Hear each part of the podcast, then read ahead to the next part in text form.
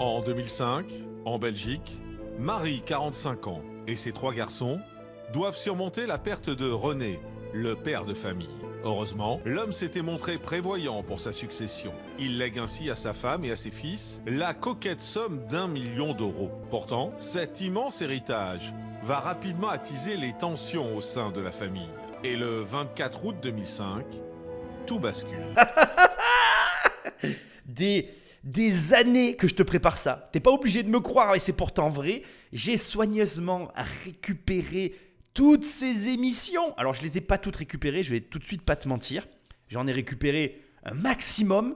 Puis à un moment donné, j'ai décroché complet, je faisais d'autres trucs et tout, puis euh, la création de la nouvelle société. Donc, j'ai un stock, comme ça, d'émissions sur des héritages. Je, je veux dire, c'est notre sujet, ça. On va s'éclater, bordel, on va s'éclater. Tu verras, il y a de tout. oui.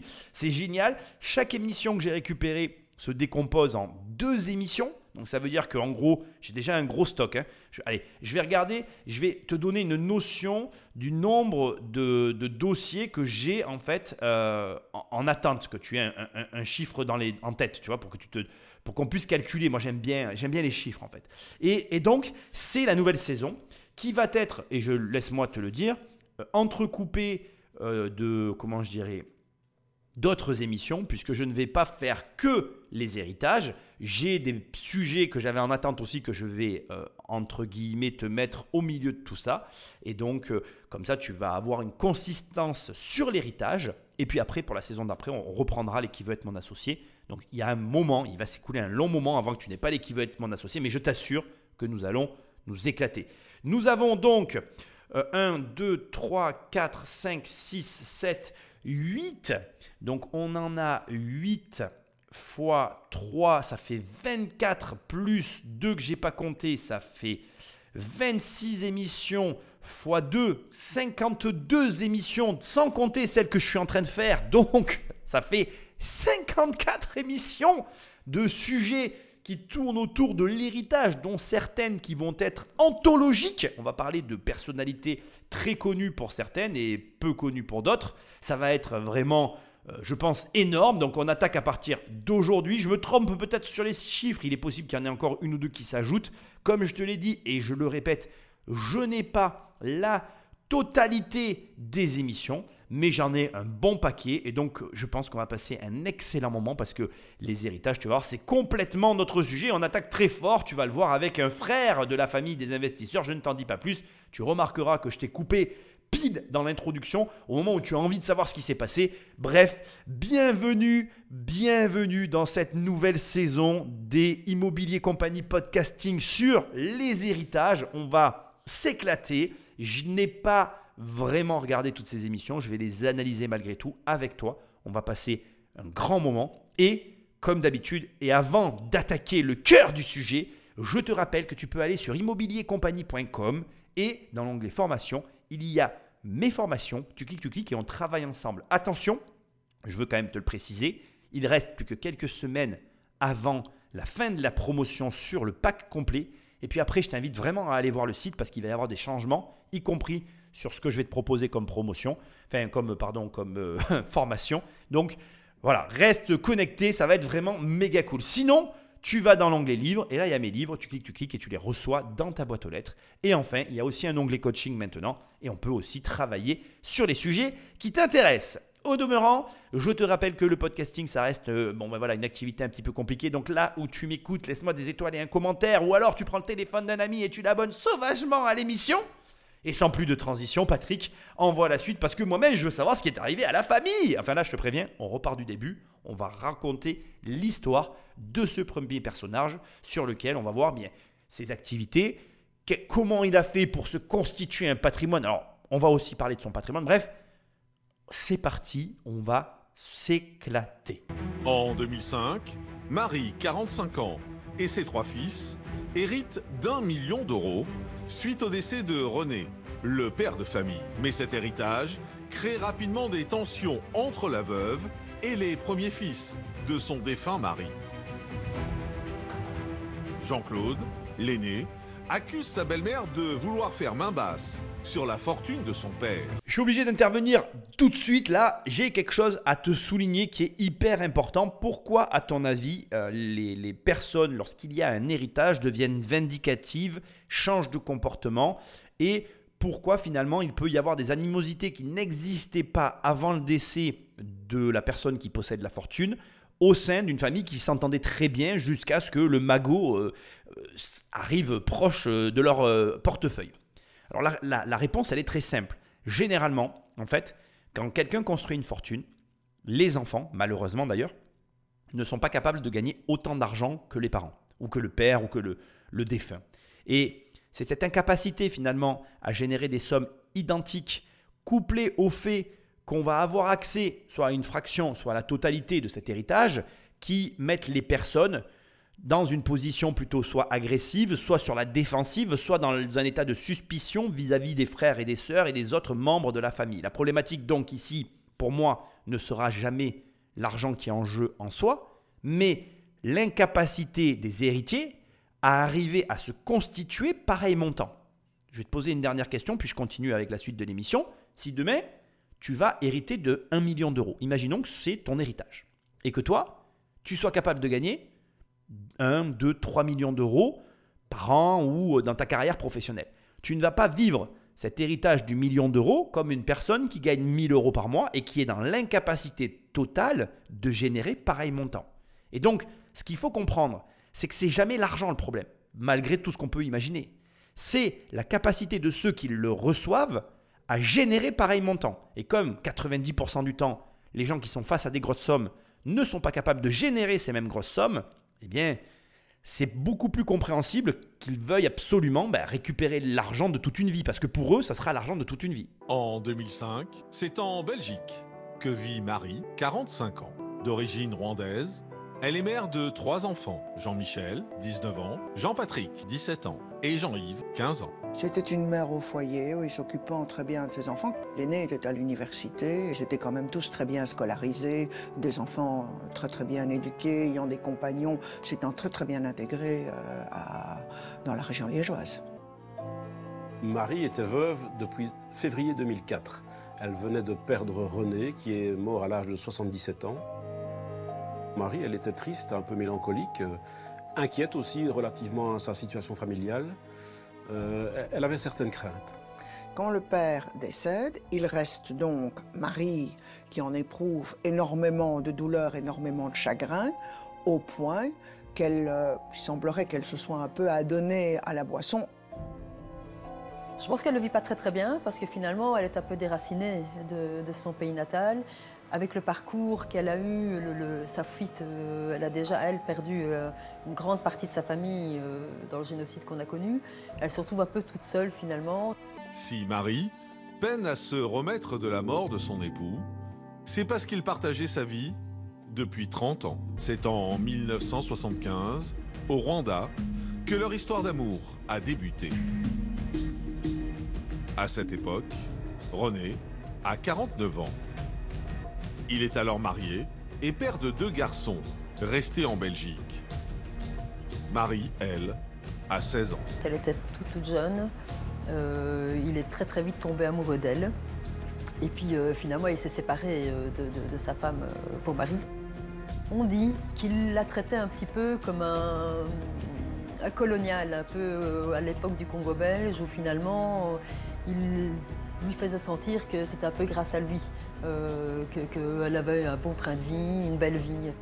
René, il, est décrit comme un, comme un homme colonial. On, le décrit comme le patriarche, le big boss. Euh, c'était un homme qui avait vécu principalement en Afrique, euh, un ingénieur agronome qui avait fait fortune en Afrique. Il avait connu vraiment une belle réussite sociale et professionnelle. Deux choses. Une qui n'est pas très intéressante, mais que je suis obligé de préciser parce qu'effectivement, on n'a pas trop d'informations pour l'instant sur euh, les conditions de leur rencontre, indépendamment du fait qu'il ait quitté sa femme pour donc une plus jeune femme qu'il a rencontrée en Afrique.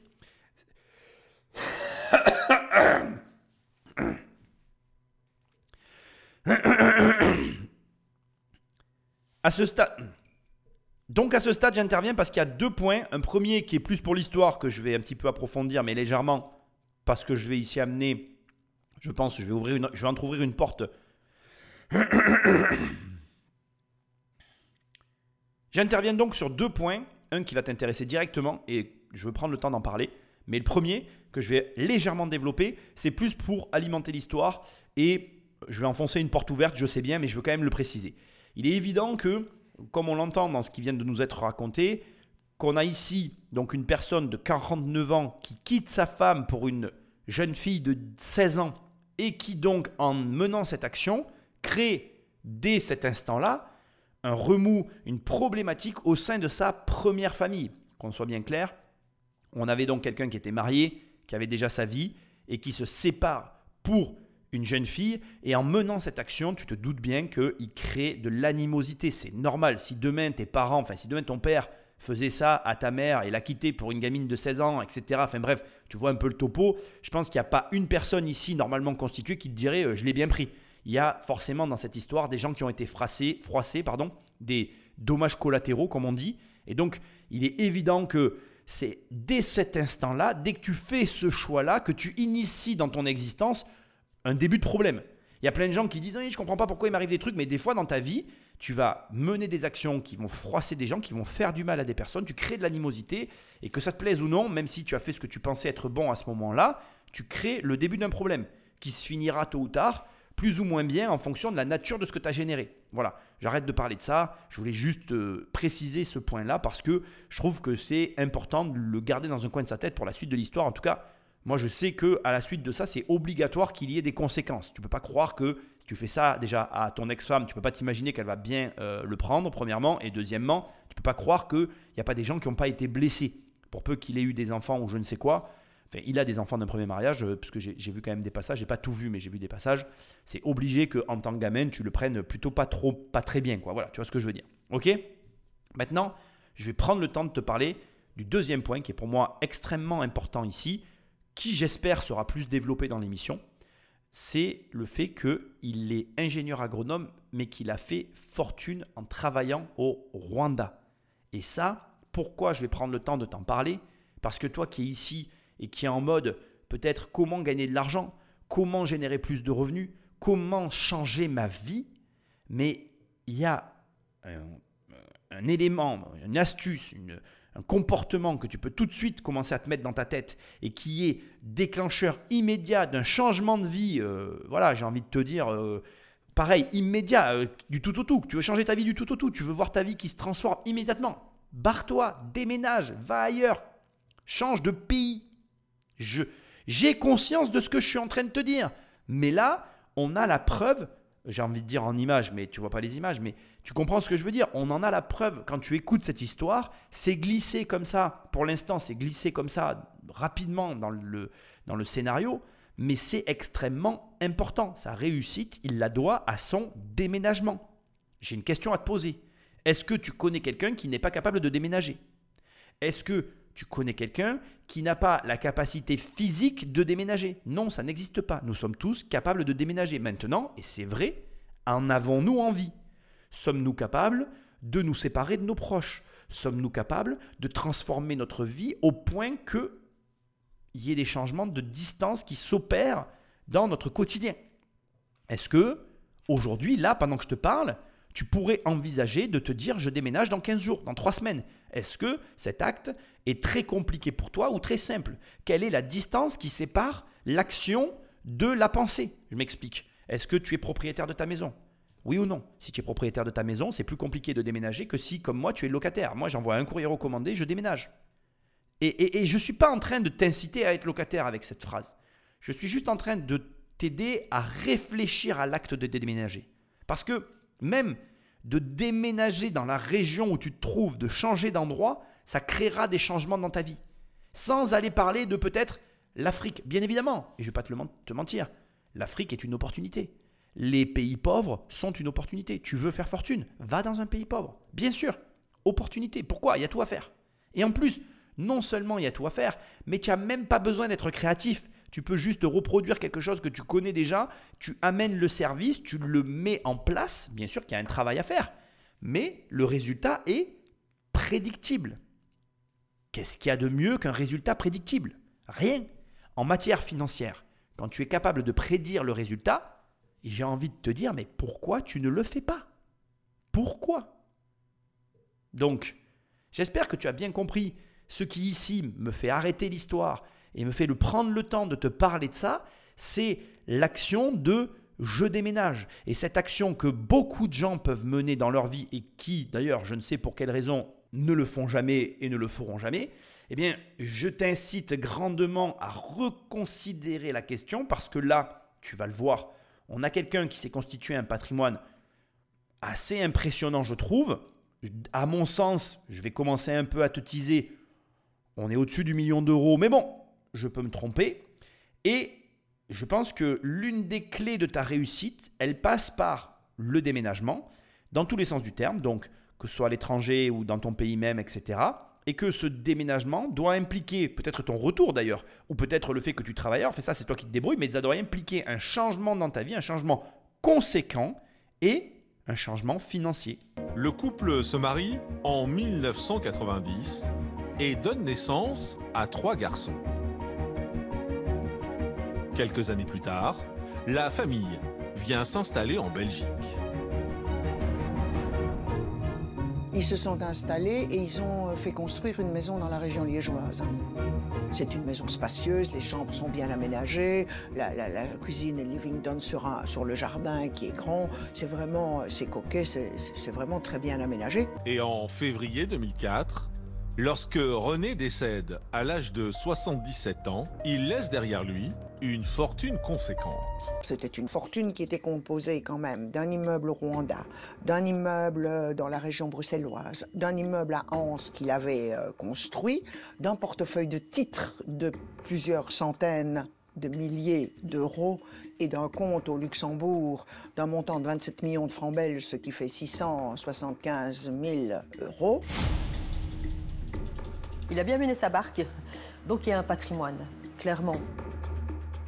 René, avant son décès, avait décidé d'assurer un maximum de protection à Marie et à ses fils.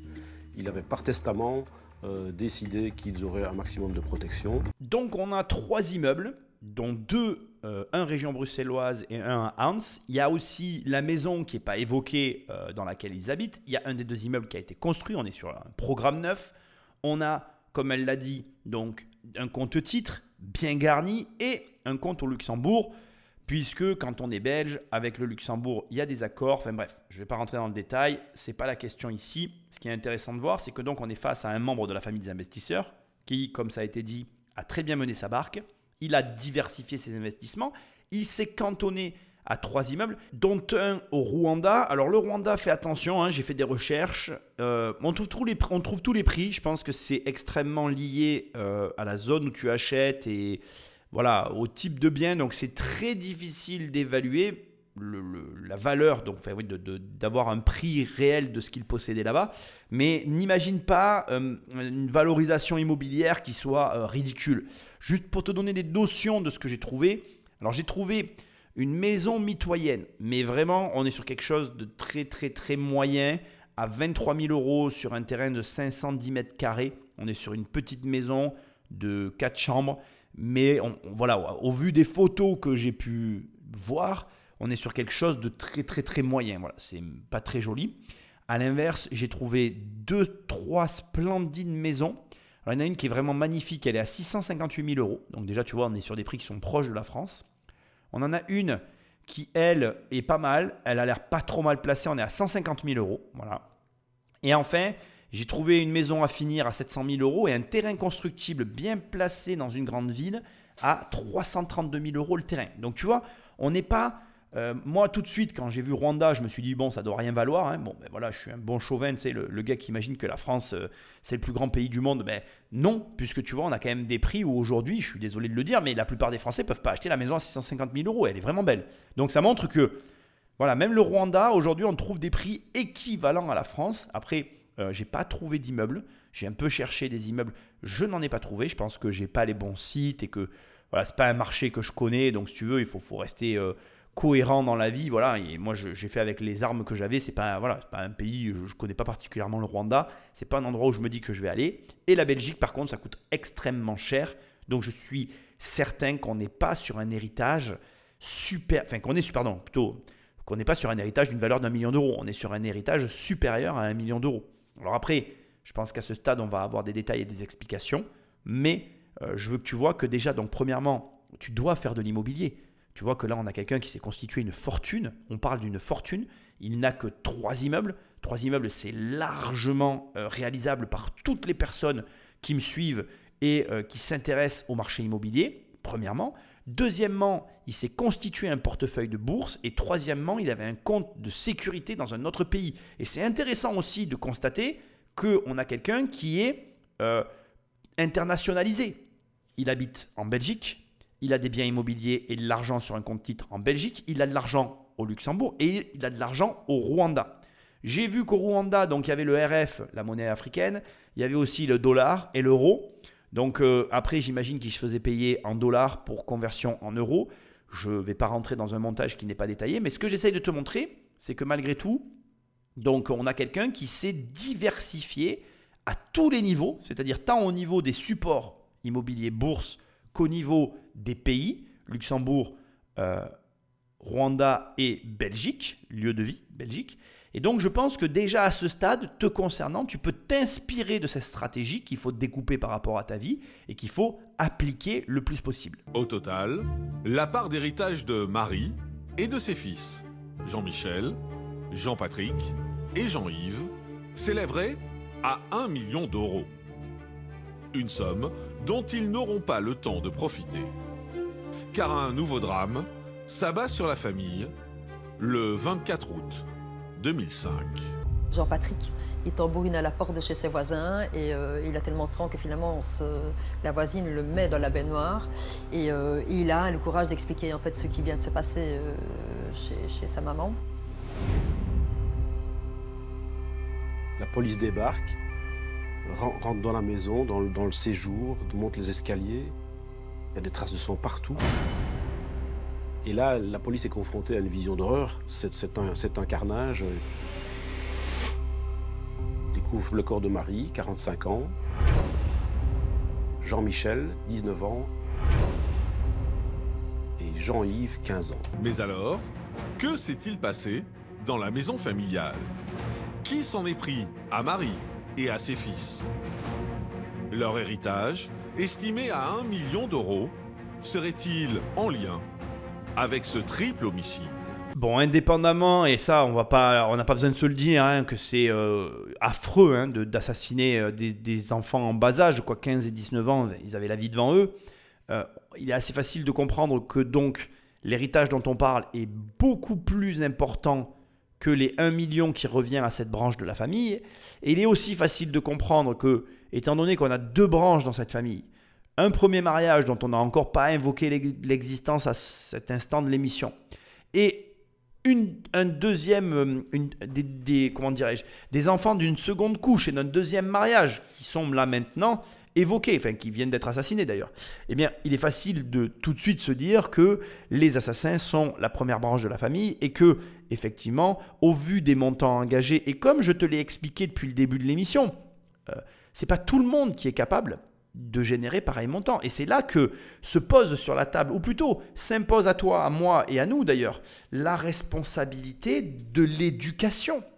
Dans le pays de je prends l'argent aux riches parce que tu comprends, c'est plus facile de le prendre à ceux qui en gagnent que d'essayer de comprendre comment on en gagne, vraiment, et au vu de la de l'aspect dramatique de l'histoire qui est en train de nous être racontée ici, je t'incite à te poser la question de savoir est-ce que aujourd'hui si tu m'écoutes et que tu es un investisseur, si tu m'écoutes que tu es un investisseur qui sait faire de l'argent, si tu m'écoutes que tu es un investisseur qui sait faire de l'argent et qui sait constituer une petite fortune, un petit capital, ou même une fortune, ou même un capital, peu importe, est-ce que tu t'es occupé, tu as mis en place des actions, tu mènes une croisade quotidienne avec tes enfants pour que ces derniers soient capables à leur tour de faire une fortune, d'investir, de faire de l'argent, de comprendre les mécanismes financiers? Attention, à ce stade, et je vais bien me préserver parce que tu comprends très bien que je n'ai pas vu l'émission, tu sais que je ne sais pas et que tu ne sais pas et que nous ne savons pas qui a tué qui, comment, ni à quelle heure.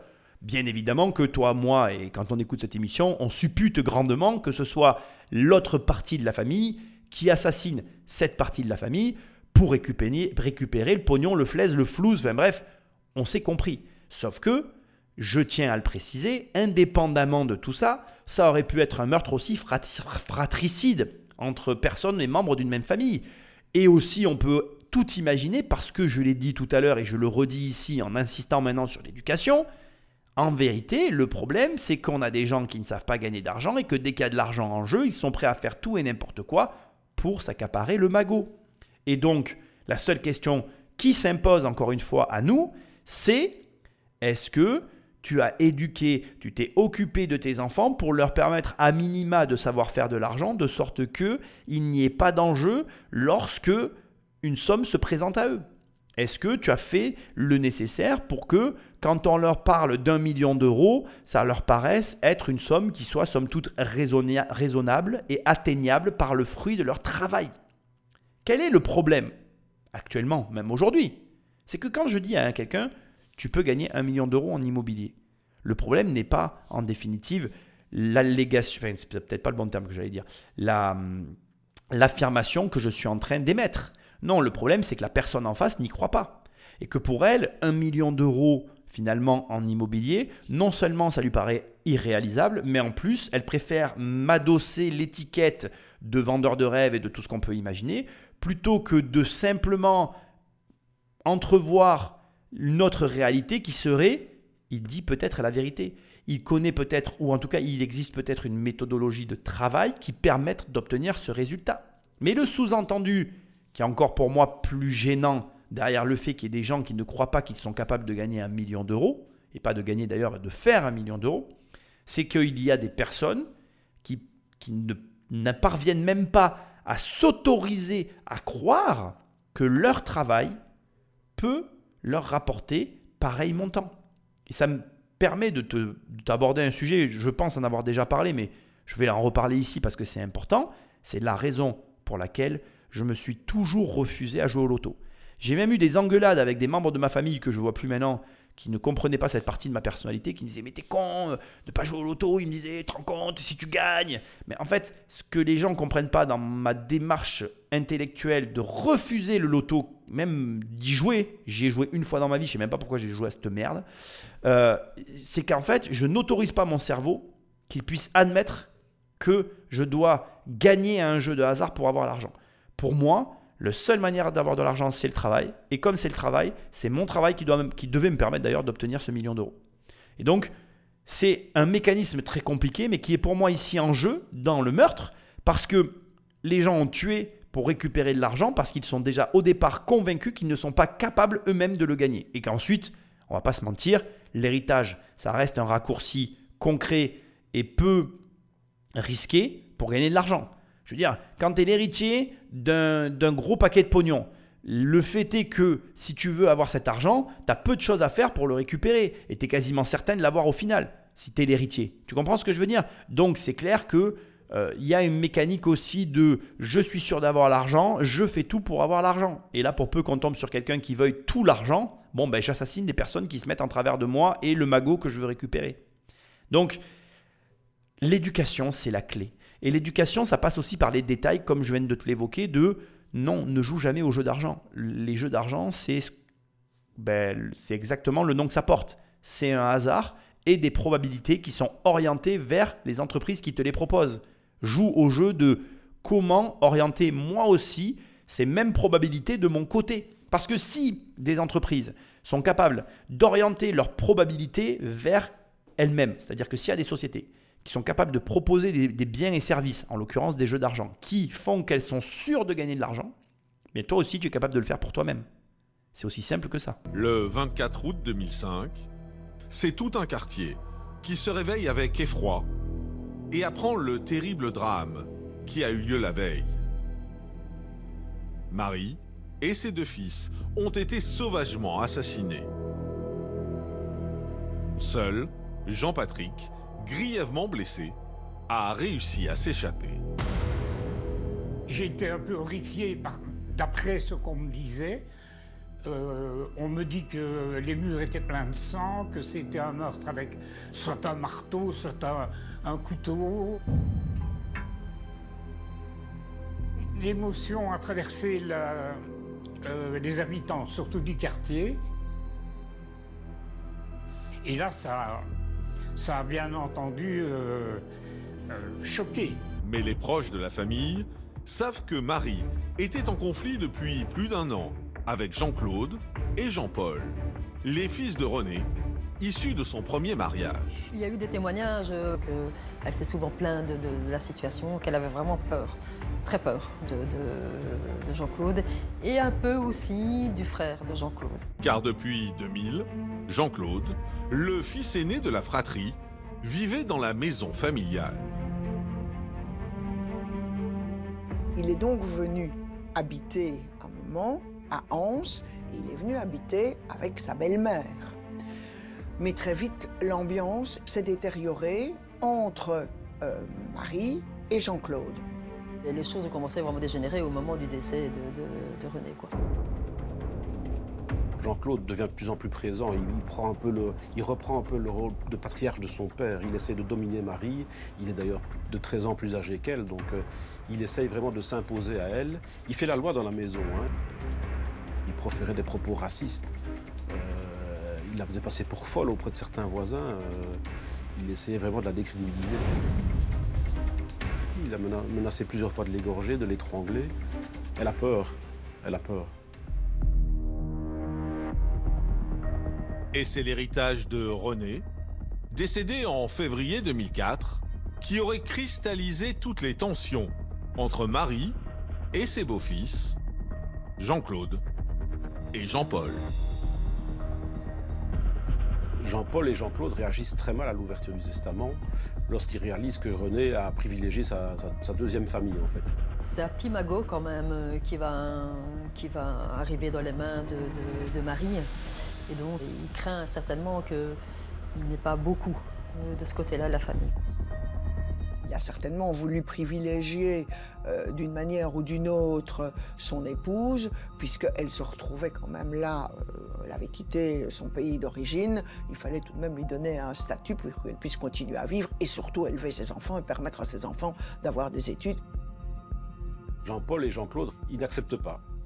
Euh, pour eux, l'héritage doit leur revenir parce qu'ils considèrent que Marie et ses enfants ne font pas partie de leur, famille, tout simplement. Pensez éventuellement ce qu'on pourrait reprocher à l'émission. Ils nous sortent de leur chapeau le fait qu'il y ait un des deux premiers fils de René qui vivait en fait avec la famille et qui martyrisait la nouvelle petite famille euh, fraîchement reconstituée de René, euh, de sa nouvelle femme et de ses trois enfants. Sauf que bon, ça corrobore aussi ce que je me supposais depuis le début de l'émission, c'est-à-dire qu'on est bien là face à un, en tout cas, des deux premiers enfants qui n'est pas capable de gagner de l'argent. Parce que quand euh, donc il a 13 ans de plus que la nouvelle femme de, de René. Donc ça veut dire qu'en réalité, elle a 45 ans lorsque ça se passe. Si tu rajoutes 13 ans, ça fait que le premier fils, l'un des deux premiers fils de René a 58 ans. Et donc si tu veux, ça signifie quoi? Ça signifie qu'à 58 ans, si tu vis encore chez ton père ou ta mère, euh, ben, c'est que financièrement, c'est pas la panacée. quoi. Après, attention, on n'a pas l'information, mais ça suppose malgré tout d'une certaine forme de dépendance financière. Et cette dépendance financière, elle est extrêmement mauvaise parce qu'elle crée l'envie et surtout, elle déforme une réalité, encore une fois, parce que pour moi, c'est une déformation de la réalité. Un million d'euros, c'est beaucoup d'argent. Non, ce n'est pas vrai. Un million d'euros, ça n'est pas beaucoup d'argent. D'autant que, à ce stade, je veux quand même maintenant amener des précisions qui ne sont pas données ici dans l'émission et qui ont énormément d'importance à mes yeux. C'est de quoi parle-t-on en fait? Est-ce qu'on parle d'un million d'euros en liquide qui va être versé à une famille plutôt qu'à une autre? Ou on parle d'une valeur de 1 million d'euros qui se traduira par les biens immobiliers, les actions en portefeuille, où là, pour moi, à mon sens, hein, ça n'a pas du tout la même valeur justement? Donc je m'explique parce que je veux que tu comprennes. Léguer de l'argent à des enfants, à des héritiers, eh bien finalement, ça ne garantit rien en fait. L'argent, il peut être entièrement dilapidé par ceux qui vont le toucher. Il peut être euh, replacé, auquel cas, ben, j'ai envie de dire bonne maison. hein. Ça veut dire que les personnes ont compris euh, le fonctionnement de l'argent. Mais ce que j'essaye de te dire, c'est que du coup, on n'a aucune preuve de ce qui va advenir.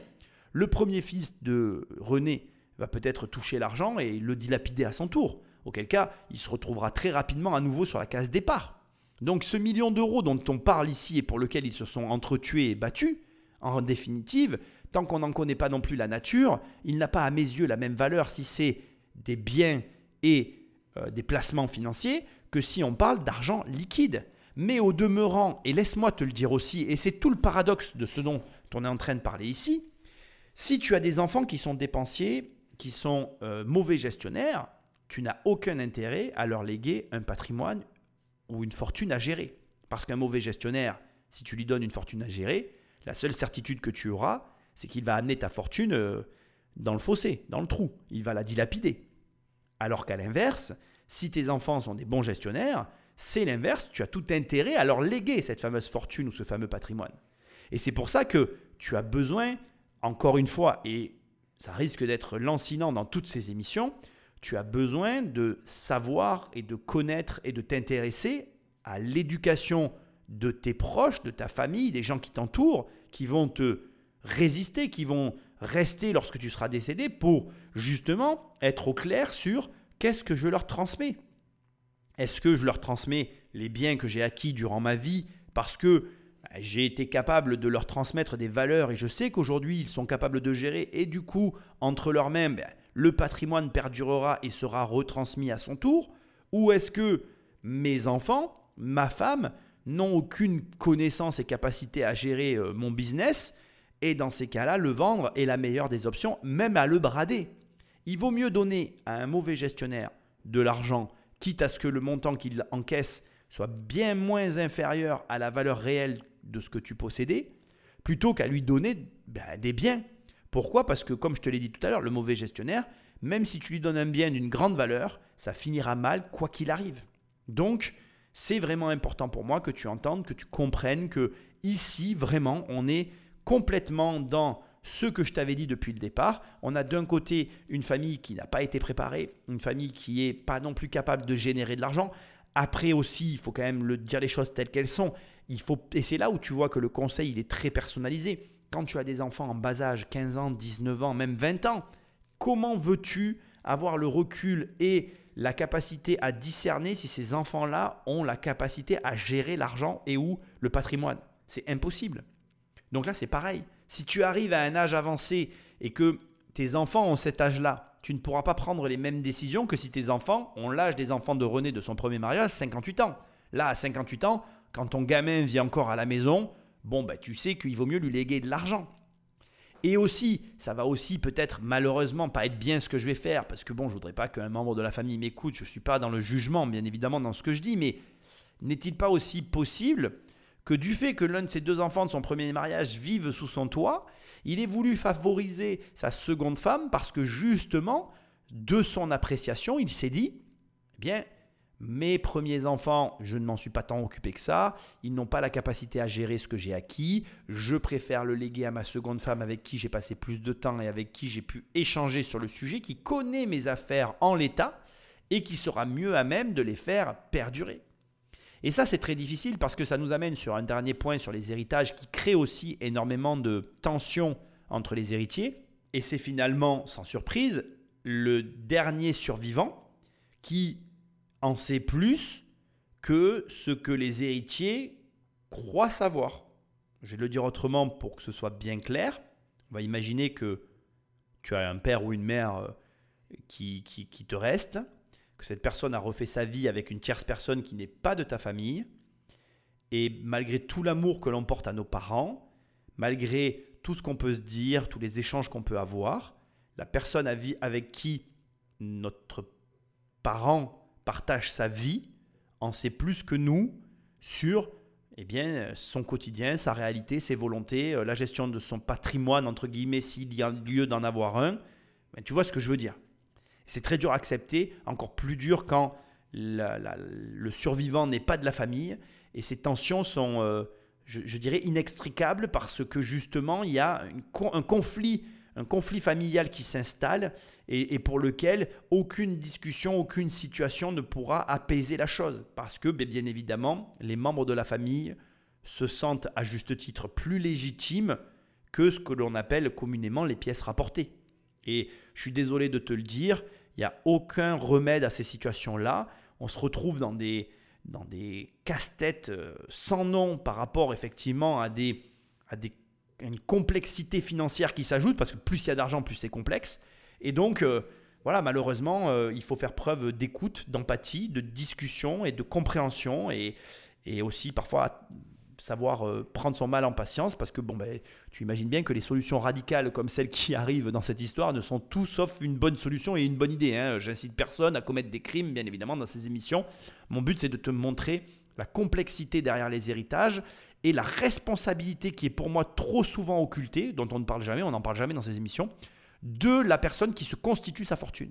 Et toi qui m'écoutes, et qui est dans le chemin de l'argent, qui est dans le chemin de l'investissement, qui est dans le chemin de la constitution d'un patrimoine et d'une fortune, tu as une responsabilité éducative, de discussion, de d'asseoir les membres de ta famille, y compris ceux qui ne font pas partie de ta famille, pour faire part de tes décisions, pour poser sur la table tes dernières volontés et pour expliquer le pourquoi de ces dernières volontés.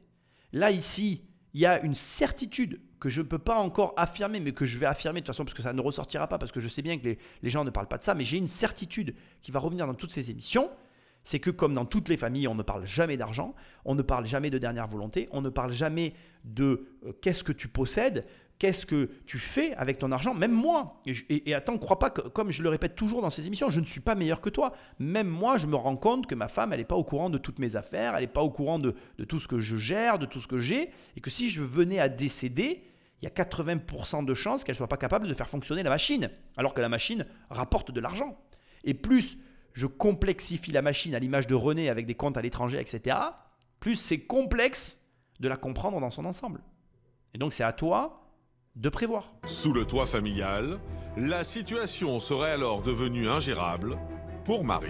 La situation s'est vraiment aggravée, au point que Marie a fait une procédure et a fait en sorte que son beau-fils quitte la maison. C'est en novembre 2004, soit neuf mois après le décès de René, que Jean-Claude quitte le domicile, persuadé d'avoir été spolié de son héritage. La famille ne se parlait plus parce que notre père avait abandonné sa femme pour une indigène qui, euh, à la mort de, notre père, euh, s'est retrouvée à la tête d'une grosse fortune. Elle est, devenue cupide. Voilà, c'est ce, que, c'est ce que lui estimait.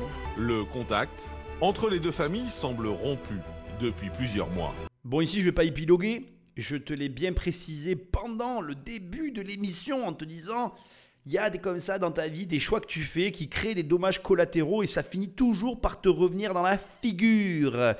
Et c'est toujours comme ça. Donc il faut toujours que tu y penses, il faut toujours que tu l'aies en tête. On fait tous des erreurs, il n'y a personne qui est parfait. Euh, j'ai fait des grosses erreurs, euh, tu as fait des grosses erreurs, euh, tes parents ont fait, tout le monde fait des grosses erreurs. Voilà, ça fait partie de la vie.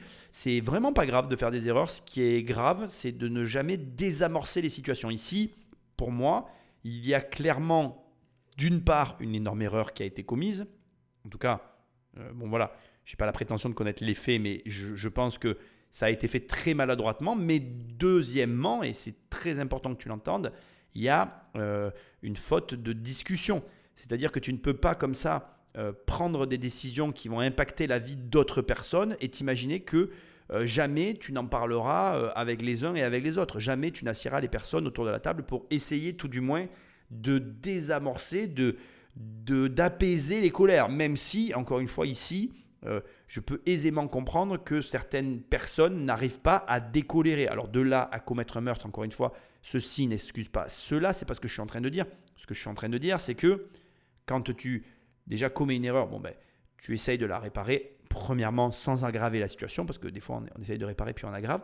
premièrement, et deuxièmement, surtout, tu désamorces, tu discutes, tu, essayes de comprendre et de montrer à l'autre que finalement, si on s'est retrouvé dans cette situation par ta faute, eh bien, tu ne l'avais pas euh, imaginé comme ça. Enfin, tu vois, tu essayes d'apposer sur une situation euh, des mots et euh, une explication pour permettre aux personnes en face de toi qui, elles, ont subi le préjudice, déjà dans un premier temps, au moins de comprendre. Ça n'engagera pas le pardon, mais ça engagera au moins la compréhension. Parce que déjà, de ne pas comprendre les agissements de quelqu'un, qu'est-ce que ça génère? Ça génère l'interprétation personnelle, ça génère les personnes qui, dans leur tête, commencent à créer elles-mêmes une histoire, souvent basée euh, sur euh, des, des, affabulations personnelles, et on se retrouve comme ça à s'imaginer toute une histoire qui n'a aucun lieu d'exister dans la réalité, si ce n'est dans l'esprit de celui qui se l'imagine, et ça nous fait aboutir parfois à des situations euh, gravissimes, à mon humble avis, comme celle-ci. Alors encore une fois, voilà,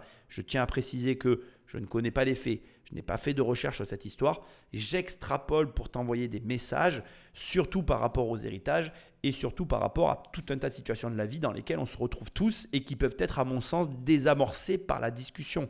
Et même quand ce qu'on a à dire est très dur à dire, très dur à entendre, très dur à accepter. Mais au moins, essaye. Essaye de parler. Parce que l'argent, ici on parle d'argent, tu le sais, l'argent déjà cristallise les fantasmes, cristallise l'incompréhension, cristallise la frustration. Ça cristallise plein de choses, l'argent. Et l'argent cristallise tout ça parce qu'on est des êtres émotionnels et qu'on projette nos émotions et notre vie. Encore une fois, je suis désolé de le dire, mais un jeune, tout, est, tout, est, relatif, il n'était pas jeune, hein, 58, à 58 ans, tu es plus jeune, mais le fils de René qui vit chez son père, il avait lui aussi des douleurs. Ne crois pas que c'est un plaisir de vivre chez ses parents parce qu'on s'en sort pas dans la vie. Et ça, peu importe ton âge. Et ça crée une frustration, ça crée une colère qui doit s'exprimer.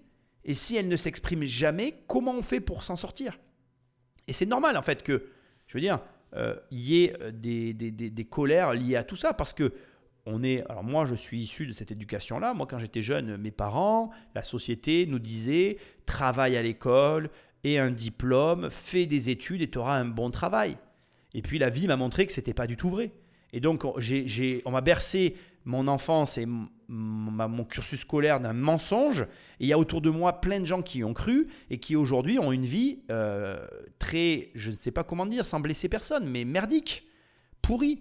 Euh, pas à la hauteur de ce qu'on leur a vendu. Et ces gens-là, aujourd'hui, vivent une énorme frustration parce qu'ils ont respecté toutes les règles qu'on leur a demandé de respecter, et pour autant, ils n'ont jamais eu le résultat qu'on leur a promis.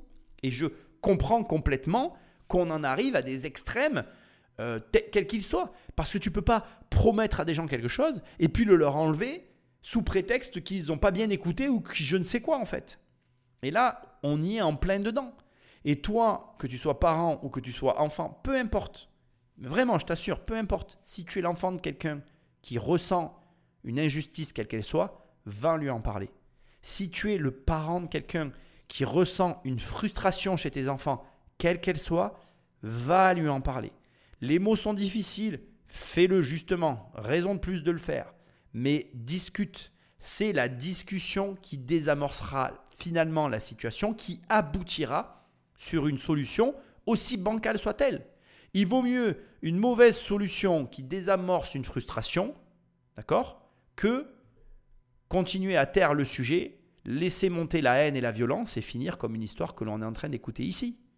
Donc vraiment, je t'incite vraiment à, parler, voilà, à discuter calmement. Si tu t'énerves, tu te lèves, tu repars, tu attends que ça redescende et tu reviens discuter. La, discussion, c'est la clé de n'importe quelle solution. Alors, encore une fois, j'ai conscience que parfois on arrive sur des mauvaises solutions, mais même une mauvaise solution, ça reste une solution. Pourtant, la nuit du 24 août 2005, Jean-Patrick, l'unique rescapé de cette attaque meurtrière, va faire une déclaration inquiétante. Il a été touché de, plusieurs coups de marteau, plusieurs coups de couteau. Malgré ça, il a réussi à prendre la fuite et à dénoncer les faits. Jean-Patrick révèle d'emblée qu'il a été confronté à, Jean-Claude dans, la maison familiale. La police se met directement euh, à la recherche de, Jean-Claude euh, et, sillonne la région. il est retrouvé euh, cinq heures après les faits alors qu'il rentre chez lui. Dans l'après-midi, il est déféré devant le juge d'instruction. En 2005, Jean-Claude, il a, il a 53 ans. Il vit dans un petit village qui s'appelle Oé, sur les hauteurs de, la ville d'Andenne. Euh, il n'a pas d'enfant, il n'est pas marié. Jean-Claude est né sur le territoire africain. Il a fait des études à la fois en Belgique et en Afrique. C'est quelqu'un qui entreprend énormément de choses dans, dans sa jeunesse, mais qui rate à peu près tout. Il a voulu être euh, officier en l'armée, il n'a jamais réussi qu'à être euh, lieutenant. Euh, il a entamé des études de médecine, ça n'a pas marché. Il a voulu faire du droit, ça n'a pas marché non plus. On sait aussi, surtout de lui, que c'est un grand chasseur. Il fréquentait un, éleveur et d'une exploitation agricole où on allait chasser le, le lion et le buffle. Mais l'homme est surtout connu de la justice belge pour avoir commis deux meurtres. Des faits qui remontent à plus de 20 ans. Et dans les années 90, Jean-Claude, il a tué sa mère et sa tante parce qu'il y avait vraiment une mésentente familiale qui s'était installée. En effet, à cette époque-là, les parents de Jean-Claude se séparent. La relation entre sa maman et son père ne sont pas au beau fixe, puisqu'il y a un divorce qui se profile à l'horizon. Jean-Claude ne voulait pas entendre parler de ce divorce. Il voulait préserver la, vraiment le patrimoine et la cohésion au sein de la famille. Et Jean-Claude a pris fait et cause pour son père. Euh, il a considéré que sa mère était un obstacle. Il, a tué sa, mère, notamment en considérant qu'elle était une vieille pomme flétrie. Sera condamné à 20 ans euh, de prison, euh, mais libéré 10 ans après, sous condition. Alors, aurait-il récidivé en tuant sa belle-mère, Marie, et ses demi-frères? Bon, ben autant te dire que je m'y attendais pas du tout. Il n'y a pas qu'en France que ça marche. Il a pas qu'en France, pardon, que ça marche pas. il a tué sa mère et sa tante. Il a été relâché. Oh, et tout va bien, normal quoi.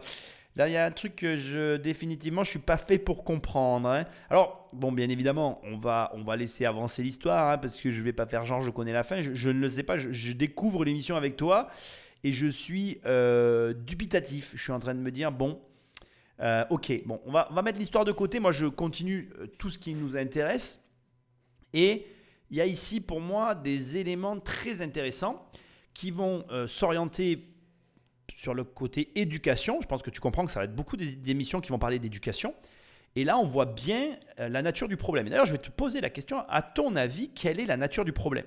Parce que quand on nous raconte l'histoire donc euh, de, ce Jean-Claude, de son histoire d'enfance et d'adolescence, enfin pas trop, on apprend qu'il est né en Afrique, qu'il a fréquenté à un moment donné un ranch en Afrique où il chassait le lion et le buffle, bon bref, ok. Et on te dit, euh, sa vie d'adulte, finalement, il a tout échoué.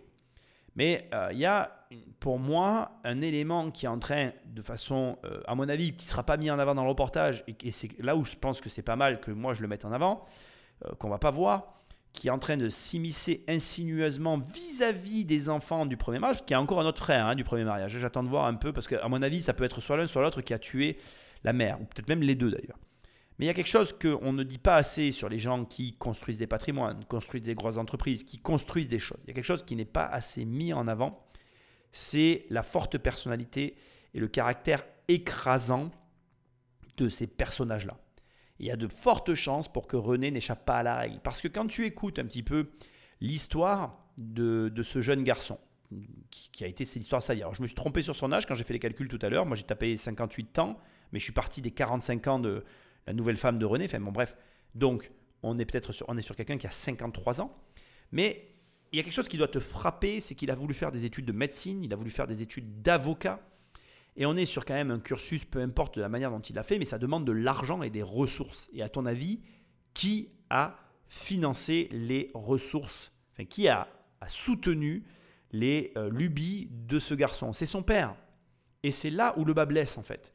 C'est un point qui est très compliqué à comprendre parce que quand on a des enfants, c'est normal, on a envie de leur donner le meilleur, mais malheureusement, à trop vouloir leur en donner, tu crées, alors pas des meurtriers, c'est pas du tout ce que je sous-entends, bien évidemment, c'est des émissions excessives pour qu'elles te marquent.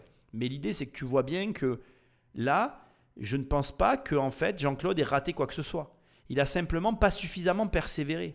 Mais pourquoi n'a-t-il pas suffisamment persévéré? Parce qu'il a été habitué à avoir ce qu'il voulait quand il le voulait, et si ça ne marchait pas, il, pensait tout, il passait pardon, tout simplement à autre chose. Ce qui est le pire des comportements en fait. Et la question que tu dois te poser vis-à-vis de tes enfants, c'est est-ce que finalement, en leur offrant un certain confort de vie, tu n'es pas en train de leur apprendre à justement obtenir ce qu'ils veulent quand ils le veulent, mais tu, en, leur apprenant ça, tu omets de leur apprendre que pour obtenir certaines choses dans la vie, malheureusement, il faut persévérer. Alors c'est une question que je pose. Encore une fois, je n'ai pas fait de recherche approfondie sur ces sujets. et je n'ai pas la prétention de connaître le dossier en profondeur parce que je ne veux pas le connaître en profondeur. Je veux m'arrêter sur les points qui me semblent pertinents et qui ont un intérêt pour toi et qui vont te permettre de te poser des questions sur l'éducation, soit que tu as reçue, soit que tu es en train de donner à un enfant. C'est vraiment important de trouver des solutions pour que ton enfant galère et pour que ton enfant, dans la galère, il comprenne que la galère fait partie du processus et que c'est ce processus qui permet d'atteindre le résultat. Et non le fait de vouloir et d'avoir. Ce qui est complètement faux, puisque quand on veut quelque chose, de toute manière, de facto, on ne l'obtient pas. Et ceux qui arrivent à l'obtenir du premier coup, tant mieux pour eux, ça existe, mais ça reste des schémas sur lesquels, à mon sens, il ne faut pas essayer de se calquer, parce qu'ils ne sont pas réalistes dans la plupart des cas. Les gens qui atteignent de gros niveaux, les gens qui atteignent de gros résultats, répètent une action de nombreuses fois avant d'atteindre le sommet de leur art. Tu vois ce que je veux dire? Et je ne parle pas d'artistes, hein. je parle de, d'entrepreneurs, euh, de salariés, je parle de tout un tas de personnes qui sont, bons dans, qui sont bons dans un domaine donné. C'est de ça dont on est en train de parler. Et c'est quelque chose qui s'apprend et que tu te dois d'apprendre à tes enfants. Toujours dans le même but, je vais léguer un héritage. Est-ce que cet héritage que je vais léguer va perdurer, va être entretenu ou non, et dans ces cas-là, il vaut mieux léguer de l'argent. Le 25 août 2005, devant le juge d'instruction, il passe aux aveux. Il explique avoir tué sa belle-mère et ses demi-frères à cause de l'héritage de son père, René. Jean-Claude prend, prend, très mal l'héritage, en fait, les, soucis d'héritage. Il considère que c'est vraiment une injustice. Il considère que Marie voulait le déshériter. Il n'arrive pas à trouver une solution à cet héritage, et c'est alors à ce moment-là que Jean-Claude décide de partir en expédition. Donc il se rend chez Marie, prêt à la menacer de mort pour lui faire signer des papiers. Jean-Claude est déterminé à obtenir un partage plus équitable de l'héritage. Mais c'est pas ce qui se passe en fait. Tel un guerrier dans la maison. Et très vite, il est confronté à ses adversaires. Il ne les décrit pas comme des victimes, mais comme des adversaires. Pour lui, il entre en guerre à ce moment-là. Le 5 mai 2008, il est renvoyé devant la cour d'assises de Liège. Donc il est renvoyé du chef de trois assassinats sur la maman, ses deux fils, et d'une tentative d'assassinat sur Jean-Patrick. Alors, comment va se dérouler le procès de Jean-Claude? Donc bien sûr, j'arrête ici euh, l'émission pour deux raisons. La première, c'est que j'ai coupé toute la partie criminelle qui ne nous intéresse pas, qui ne m'intéresse pas. Alors, enfin, c'est une réalité, hein. il a assassiné... Euh, euh, trois personnes, deux enfants et euh, la maman adulte avec laquelle il a vécu. Il a vécu avec ces personnes. Moi, je ne vais pas euh, m'arrêter et approfondir le sujet de l'assassinat. Je m'arrête simplement sur deux, trois termes ici qu'on a entendus qui sont très évocateurs de la situation dans laquelle l'argent peut te positionner. Quand il dit ce sont mes adversaires, quand il a qualifié les membres de sa famille comme étant des adversaires, qu'ils le veuillent ou non, il y avait du sang en commun avec ces personnes. Alors après, moi, je ne vais pas rentrer dans un débat moral, euh, éthique et de réflexion derrière tout ça. Indépendamment de, tout ce qu'on peut penser, il y a quand même une personne qui en a tué euh, trois autres juste pour des questions financières.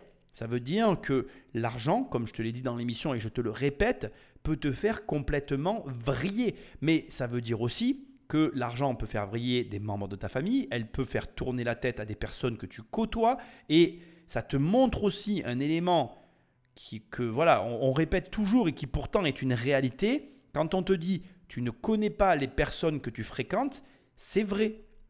Tu ne sais pas. Et je vais même aller plus loin que ça. Je pense que tu ne te connais pas toi-même, je ne me connais pas moi-même, parce que je pense qu'à partir d'un certain montant, je pense qu'à partir de certaines sommes, tout le monde peut perdre pied en fait. Et je pense que c'est d'autant plus vrai pour les personnes qui n'ont jamais manié certains montants d'argent dans les mains, par rapport à ceux qui les ont maniés. Je pense que quand tu as l'habitude d'avoir des gros montants sur tes comptes, alors je ne sais pas ce que c'est pour toi un gros montant, là aussi c'est très subjectif, ça dépend de plein de choses. Il y a des gens pour qui 10 000 euros c'est un gros montant, il y a d'autres personnes pour qui c'est 100 000 euros, il y a d'autres personnes pour qui c'est 500 000, il y en a d'autres pour qui c'est 1 million. Donc peu importe euh, là où tu mets la barre, je pense qu'il y a déjà une barre à partir de laquelle pour toi c'est beaucoup d'argent, mais je pense qu'il y a une barre que tu ne connais pas, que je ne connais pas, que nous ne connaissons pas tout un chacun, à partir de laquelle l'argent te fait complètement perdre les pédales. Je pense que si demain tu recevais un virement de 100, 200, 500 millions d'euros, il y a de grandes chances que tu perdes les pédales. Et donc, Ça me ramène à cet état de fait très particulier, mais néanmoins terriblement vrai. Tu ne connais pas les personnes que tu aimes le plus, tu ne connais pas les gens que tu fréquentes le plus, tu ne te connais pas toi-même parce que c'est triste, mais tant que tu n'es pas confronté à ce tiraillement, ou je dirais même à l'argent en grande quantité impliquant des changements importants dans ton quotidien, je ne crois pas, ça reste que mon humble avis personnel, que tu te connaisses réellement. Parce que, on va même prendre que 1 million d'euros, 1 million d'euros versés par virement immédiat sur le compte de beaucoup de personnes, est susceptible de changer la vie immédiatement de quasiment, je dirais, 80% de la population française. Même si, je suis très malheureux de le dire comme je vais le dire, un million d'euros, c'est beaucoup d'argent et pas beaucoup d'argent à la fois. Parce qu'un million d'euros, aujourd'hui, euh, selon tes aspirations et tes goûts, ça peut être relativement rapidement dépensé. Une très très belle maison, une très très belle voiture et il peut ne plus rien y avoir. quoi selon là où tu veux acheter, euh, ça peut ne pas être beaucoup d'argent. Même si, selon là où tu habites, j'ai conscience aussi que ça peut être beaucoup d'argent. Mais ce que j'essaye de te montrer donc ici, sans rentrer dans la partie meurtrière de l'histoire, c'est que finalement, encore une fois, et je pense que toutes ces émissions garderont cette ligne de fond avec des histoires différentes, l'éducation et la discussion, mais aussi maintenant la confrontation avec l'argent, t'amènent à démystifier euh, ben, ces montants, ces situations, à désamorcer des situations complexes. Et c'est ton rôle, surtout si tu es un investisseur, surtout si tu gagnes de l'argent, de transmettre à tes descendants, à tes proches, ces notions financières qui sont euh, très très peu répandues et très peu évoquées dans les familles et dans les cercles restreints dans lesquels, au contraire, on devrait en parler. Parce que c'est ça le plus grand des paradoxes de cette affaire et de cette histoire en général, c'est que on devrait parler d'argent entre nous, or on ne le fait pas, et en n'en parlant pas, on crée des situations, alors j'espère pas aussi graves que celle-là, mais tu vois ce que je veux dire, on crée des situations difficiles, et ce sont des situations qui, de mon point de vue, pourraient être très facilement évitées. Le 30 mars 2009, quatre ans après le triple homicide de Marie et de ses deux fils, le procès de Jean-Claude, 57 ans, s'ouvre devant la cour d'assises de Liège. L'ambiance est assez tendue quand même, hein, parce que on, nous parle d'un accusé avec un passé très, très, très spécifique. Euh, les faits sont extrêmement graves, euh, trois morts, euh, un seul survivant. L'ambiance est assez pesante dans le procès quand même. Jean-Patrick, seul survivant du massacre, alors âgé de 22 ans, s'est constitué partie civile. Le procès s'étend sur cinq jours et l'un des témoignages va marquer la cour. Celui de Jean-Paul, le frère de sang du présumé coupable, qui témoigne avec ses enfants et le reste de sa famille. Lors des témoignages, on entend Jean-Paul, et les membres de sa famille, ses, enfants. Et là, il demande à se constituer partie civile. Et à ce moment-là, un, malaise s'installe dans la salle d'audience. Parce que ces gens-là viennent réclamer de l'argent, ils viennent réclamer des sommes très élevées. Ils réclament entre 50 et 250 000 euros de dommages. Et là, là, je crois que toute la salle est vraiment... Euh, là, on l'entend, par contre. Pour une fois, on entend dans la salle les, murmures de désapprobation, d'écœurement, y compris des avocats, enfin, parce que c'est waouh quoi. Et, alors on sent là tout le poids de la vénalité euh, qui, qui, transpire de tout ce dossier. Si la demande de Jean-Paul est acceptée, la requête de ses enfants de se constituer partie civile est rejetée. Après quelques jours d'audience, c'est donc au tour de Jean-Claude, le présumé meurtrier, d'être appelé à la barre. Le 3 avril 2009, c'est à la perpétuité que la cour d'assises de Liège condamne Jean-Claude pour les assassinats de sa belle-mère, Marie, de ses demi-frères, Jean-Michel, Jean-Yves, et pour la tentative d'assassinat de Jean-Patrick. Tu l'auras compris, j'ai coupé pas mal de passages qui euh, détaillaient ce qui s'est passé pendant le procès. Là, ici, j'ai conservé simplement le passage de la réclamation du frère de l'assassin qui demande à se constituer partie civile assortie de dommages et intérêts avec ses enfants, ce qui dénote malgré tout, indépendamment de tout un chacun, ce qu'on peut penser de cette affaire, d'une volonté d'obtenir de l'argent, d'un intérêt fort pour les finances, en tout cas d'un comment souci permanent, y compris dans un comment je dirais contexte aussi difficile euh, de, de, ne pas perdre de vue les intérêts pécuniers. Et je te mets ça ici euh, avant la fin de l'émission. Pourquoi? Pour te montrer encore et finir d'appuyer ce que je te disais il y a un instant, à savoir que on ne connaît pas les personnes que l'on fréquente le mieux et le plus au quotidien.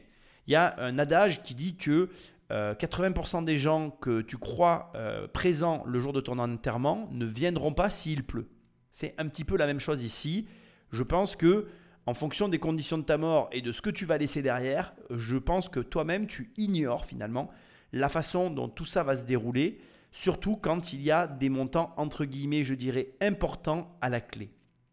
Et donc, a un élément que je veux que tu conserves de cette première émission, que je veux que tu gardes dans ta tête et qui est hyper important, c'est le suivant, c'est les valeurs et l'éducation financière que tu vas transmettre et que tu vas aussi véhiculer autour de toi, qui vont finalement permettre, dans une juste mesure, aux personnes qui t'aiment et qui t'entourent, déjà de faire perdurer l'héritage, parce qu'il y a des gens qui ont cette volonté, d'autres pas forcément, mais ceux qui l'ont en tout cas, je vous conseille de mettre en œuvre et de faire en sorte que euh, les personnes qui vous entourent soient au fait de votre volonté.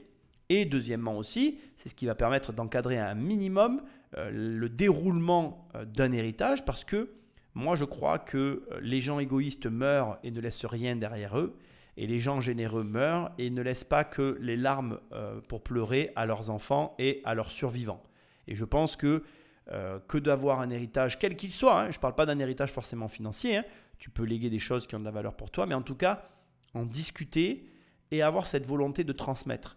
Ça va aussi faire écho un peu à tout ça, mais pour cette histoire ici, René l'avait fait, donc euh, le défunt du début de l'histoire, hein, celui qui est mort d'une mort naturelle, le père, le patriarche, avait fait un testament, et je n'en ai pas parlé tout le long de l'émission un petit peu volontairement parce que je voulais, avant de finir, euh, remettre ça sur la table à la fin. Ça me paraît évident, mais est-ce que tu as fait un testament? Moi, j'ai très jeune fait un premier testament qui mériterait aujourd'hui d'être remanier, que je pense que je remanierai incessamment sous peu. Et je pense que toute personne qui a un patrimoine devrait se soucier déjà d'avoir un testament, de l'entretenir et de faire en sorte que ce testament véhicule à minima une volonté propre. Euh, par exemple, euh, ne vend pas les propriétés, ou vend les propriétés, ou euh, ne cherche pas à garder l'entreprise parce que tu n'es pas capable de la gérer, ou alors prends telle personne pour gérer la société en attendant que tu sois capable.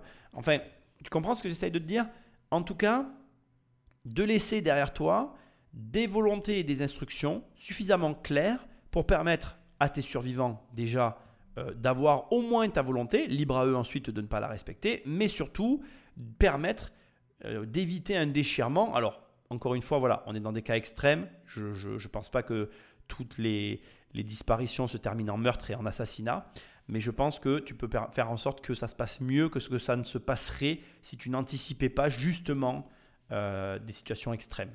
Voilà, donc je crois que tu as tout intérêt vraiment à, à t'intéresser à ça et on va conclure avec, je pense, la meilleure conclusion possible sur cette histoire. Aujourd'hui, Jean-Claude est toujours incarcéré. Jean-Patrick, seul rescapé, est désormais âgé de 32 ans. Il a finalement quitté la maison familiale où les crimes ont été perpétrés. La maison a été vendue. Donc c'est quelqu'un d'autre qui l'a achetée. Elle a bien été nettoyée. Je me dis, euh, c'est quand même malheureux ce qui est arrivé là-bas euh, pour un type qui, pour, euh, pour du pognon, a mécontent de, de ne pas être bien dans l'héritage, a, massacré trois personnes. Hein. Ce témoignage de fin arrive à point nommé pour que je te rappelle, et c'est extrêmement important parce qu'on fait tous l'erreur, ça n'est pas un crime qui a été fait pour un héritage. Et les problèmes que tu auras, d'ailleurs tous les problèmes que tu auras vis-à-vis de l'argent, ne sont jamais liés à l'argent en lui-même, mais en l'incapacité qu'ont les personnes qui créent les problèmes à justement être capables de générer les sommes qui suscitent toute leur convoitise. C'est vraiment capital qu'avant qu'on termine cette émission, tu le gardes en tête. Si demain, il y a un héritage d'un million d'euros et que tous les enfants gagnent 2 millions d'euros par an, il n'y aura aucun problème. Pour la même situation, 1 million d'euros d'héritage avec 2-3 enfants qui gagnent 14 ou 15 000 euros par an de revenus, il n'y aura que des problèmes. Parce que les sommes en jeu, n'étant pas euh, gagnées et n'étant pas accessibles aux personnes qui sont susceptibles de les encaisser, eh bien les chamailleries commencent parce qu'on commence à regarder dans l'assiette de l'autre et on commence à jalouser ceux qu'on estime être plus chanceux, plus riches, plus que nous en fait.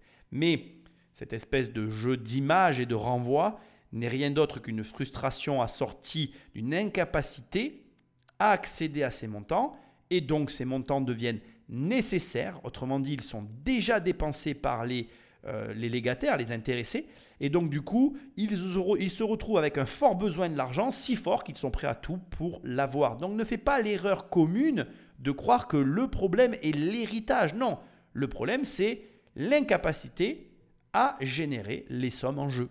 Quant à l'héritage de 1 million d'euros, et qui était au cœur de ce drame familial, il est finalement revenu à Jean-Patrick.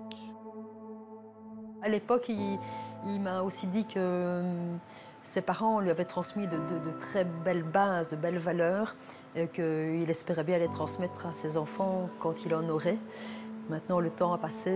Je ne sais pas s'il a reconstruit une famille. Je lui souhaite vraiment. Parce que s'il y a une personne qui était digne dans ce procès, c'est bien lui. Quoi. Et je trouve que la fin va parfaitement avec mon émission, en toute euh, modestie bien sûr. Comme tu peux le voir, qu'est-ce qui perdure derrière tout ça Ce sont les valeurs que tu transmets à tes enfants, l'éducation. Et euh, je peux que t'inciter à le faire parce que au final, euh, il a la tête sur les épaules. En tout cas, de ce qui est retranscrit au travers de l'émission, c'est ce que j'ai ressenti de tous les différents intervenants qui ont pu parler de ce jeune garçon qui aujourd'hui quand même à un âge plus avancé. Et on, a, on ressent dans la manière dont il est évoqué qu'il euh, n'y aura pas de débordement et que c'est quelqu'un qui euh, euh, va gérer en bon père de famille ce fameux héritage qui a généré tant de sang, de haine et de disproportion dans les réactions de chacun. Donc voilà, écoute, c'était la première émission d'analyse sur les héritages. Il y en a d'autres qui arrivent, j'espère que tu vas les aimer. Je te préviens que j'entrecouperai ces émissions d'autres émissions que je dois faire aussi depuis un certain temps, sur lesquelles je travaille actuellement déjà tu likes, tu partages, tu prends le téléphone d'un ami et tu l'abonnes sauvagement à l'émission. Ou alors tu vas sur immobiliercompagnie.com, dans l'onglet formation, il y a mes formations, dans l'onglet livres, il y a mes livres, dans l'onglet coaching, tu travailles avec moi et puis je te dis à très bientôt dans une prochaine émission. Salut